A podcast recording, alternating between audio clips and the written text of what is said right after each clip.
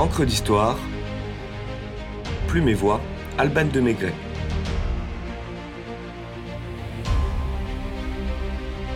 La bataille de Trafalgar.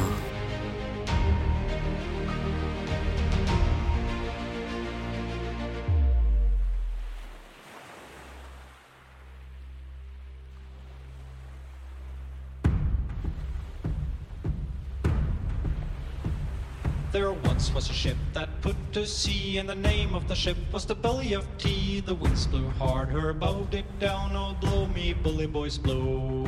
Soon may the wellerman come to bring us sugar and tea and rum. One day when the tonguing is done, we'll take our leave and go. L'Angleterre, c'est un pays extraordinaire. Tandis qu'en France, nous donnons à nos rues des noms de victoires, Bagram, Austerlitz, là-bas, on leur colle des noms de défaites, Trafalgar Square, Waterloo Place. Merci à Alphonse Allais et son humour quasi britannique d'introduire avec légèreté un épisode de notre histoire que certains pourraient trouver sinon honteux, tout du moins douloureux. Triomphe pour les uns, déconfiture pour les autres. Rétrospective sur la bataille de Trafalgar, ou la plus cuisante défaite maritime française, remportée par le redoutable amiral anglais Horatio Nelson le 21 octobre 1805, jour où il perdit la vie.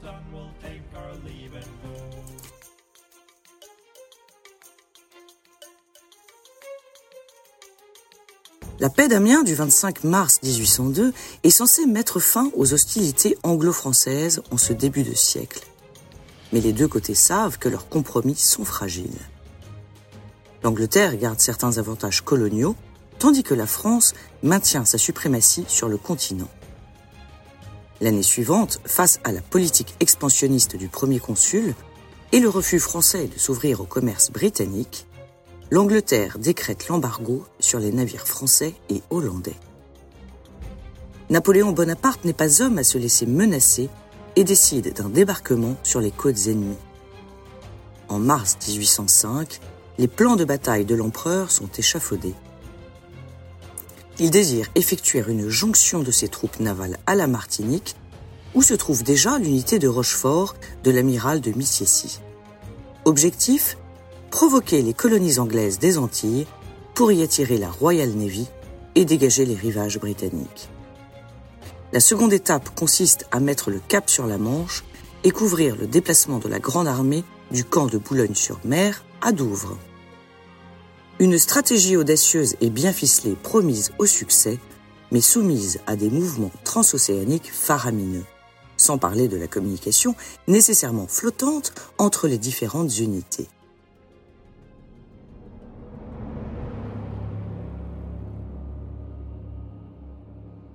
Une escadre anglaise embusquée ne perd pas des yeux son homologue français de Brest, mené par l'amiral Gantôme, l'empêchant d'appareiller sans livrer bataille. Les équipages de la Navy étant plus nombreux et plus aguerris, les Brestois sont donc condamnés à rester au port. Du côté de Toulon, l'amiral de Villeneuve entame la longue traversée vers les Antilles et arrive mi-mai à destination. Renforcé de six vaisseaux espagnols, commandés par l'amiral duc de Gravina, allié de l'empereur. Mais l'amiral Missiessy et ses hommes ont déjà pris le large, direction Rochefort n'ayant reçu à temps les ordres de Napoléon d'attendre leurs compagnons de guerre. Décidément, les vents tournent. Rien ne se passe selon les plans.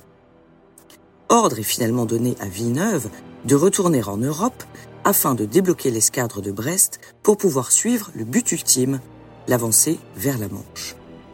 Villeneuve s'exécute et prend la route du vieux continent. Désormais, tout repose sur cet homme. Éprouvée par une violente tempête en juin 1805, la flotte de Villeneuve est ralentie et l'amiral décide de changer de cap. Il pointe vers le sud. Le 9 juillet, l'escadre franco-espagnole arrive au large du cap Finistère, au nord de l'Espagne.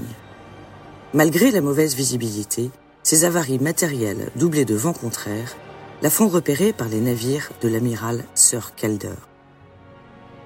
L'affrontement donne l'avantage à Villeneuve grâce à une escadrille en meilleur état que celle de l'ennemi, et malgré tout plus forte en nombre, 20 contre 15 vaisseaux. Cette victoire du 22 juillet de la bataille du Cap Finistère devait se solder le lendemain par un triomphe. On l'appelle également la bataille des 15-20 en lien avec le nombre des vaisseaux en présence et en référence à l'hôpital fondé par Saint-Louis pour les aveugles. Pourtant, Villeneuve ne profite pas de la faveur des vents et de sa supériorité numérique pour achever la tâche et décimer les navires de Calder. Au contraire, il se réfugie au Férol, laissant la possibilité aux Anglais de s'éparpiller.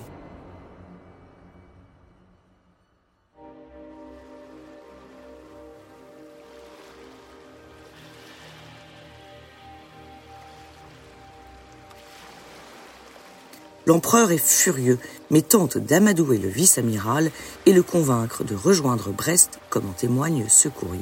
Je cite. Monsieur le vice-amiral Villeneuve, j'ai vu avec plaisir, par le combat du 3 Thermidor, que plusieurs de mes vaisseaux se sont conduits avec la bravoure que je pouvais en attendre. Je vous sais gré de la belle manœuvre que vous avez faite au début de l'action et qui a déconcerté les projets de l'ennemi.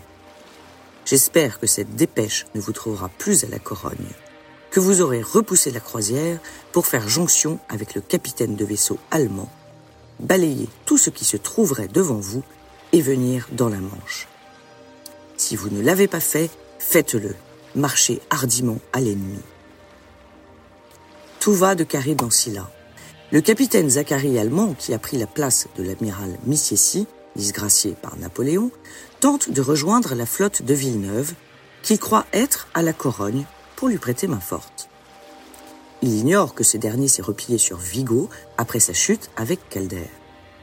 De son côté, Villeneuve tente d'établir le contact avec Allemand, mais la frégate qu'il envoie est capturée par les Anglais. C'est le serpent qui se mord la queue. Napoléon, sans poindre le coup de Trafalgar, et trépigne. Je cite. Je compte sur vos talents, votre fermeté et votre caractère dans une circonstance aussi importante. Partez et venez ici. Nous aurons vengé six siècles d'insultes et de honte. Jamais, pour un plus grand objet, nos soldats de mer et de terre n'auront exposé leur vie. Mais ces ordres sont floués par un marin qui semble définitivement perdre le nord et n'en faire qu'à sa tête. Effrayé par les empires de la Navy dans la baie de Biscaye, les deux parties renoncent. Allemand vogue vers Brest et Villeneuve vers Cadix au sud.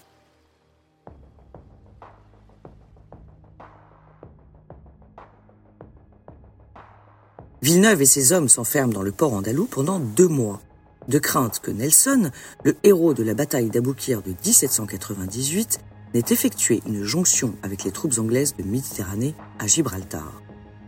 Il a raison de s'inquiéter car comme le dit Walter Scott dans Vie de Napoléon, je cite, Comme un chasseur infatigable, Nelson ne cessait de poursuivre partout le pavillon de Bonaparte. Deux mois qui permettent justement à l'amiral anglais de remettre à neuf son HMS Victory, endommagé pendant les dernières traversées, et d'attendre les renforts. Convaincu qu'il aura à rendre des comptes pour son immobilisme et son échec, Sûr d'être démis par Napoléon, Villeneuve joue le tout pour le tout. Suivant les ordres du ministre de la Marine Denis Descresses, il s'engage à débarquer ses troupes en Italie. Mais en face de la rade de Cadix, l'attendent, et il le sait, Nelson et ses hommes. L'annual register de 1805 rapporte. Piqué et mortifié par toutes ces causes réunies, il se détermina, dit-on, contre le vœu des Espagnols a livré bataille à Lord Nelson.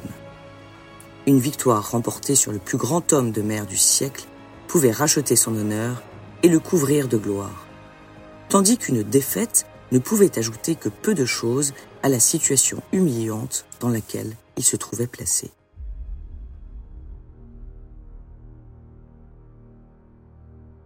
En ce 20 octobre 1805, la flotte de Pierre de Villeneuve sort du port en trois colonnes cap vers le détroit de Gibraltar.